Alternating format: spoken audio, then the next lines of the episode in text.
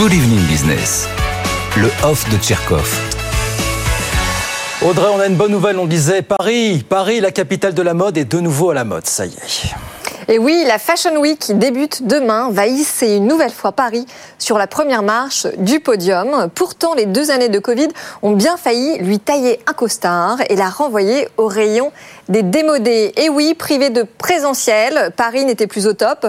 Dépassé alors par l'inventivité et l'agilité de New York, de Londres ou encore de Milan qui eux aussi ont leur semaine de la mode. Mais en 2022, fini la sinistrose. Paname est en haut de la gamme sur le haut de gamme. Louvre, aux Tuileries, au Trocadéro, au Sacré-Cœur, dans les jardins ou dans des hôtels particuliers, dans des lieux magiques où les invités triés sur le volet sont parfois prévenus au dernier moment.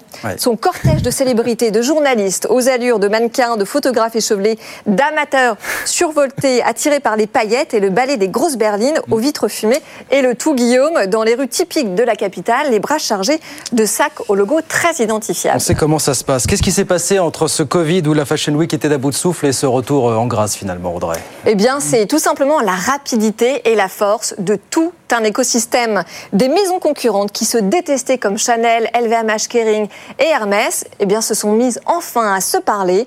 Les Big Four du secteur ont travaillé de concert sans rien dire pour ne pas éveiller la concurrence et faire passer Paris pour une belle endormie. Des réunions secrètes ont eu lieu pour mettre en place un nouveau calendrier officiel, pour ouvrir des lieux historiques, pour réserver les producteurs de méga shows spectaculaires, pour booker les mannequins qui comptent et faire venir les startups du rap, de la pop et même de la K-pop.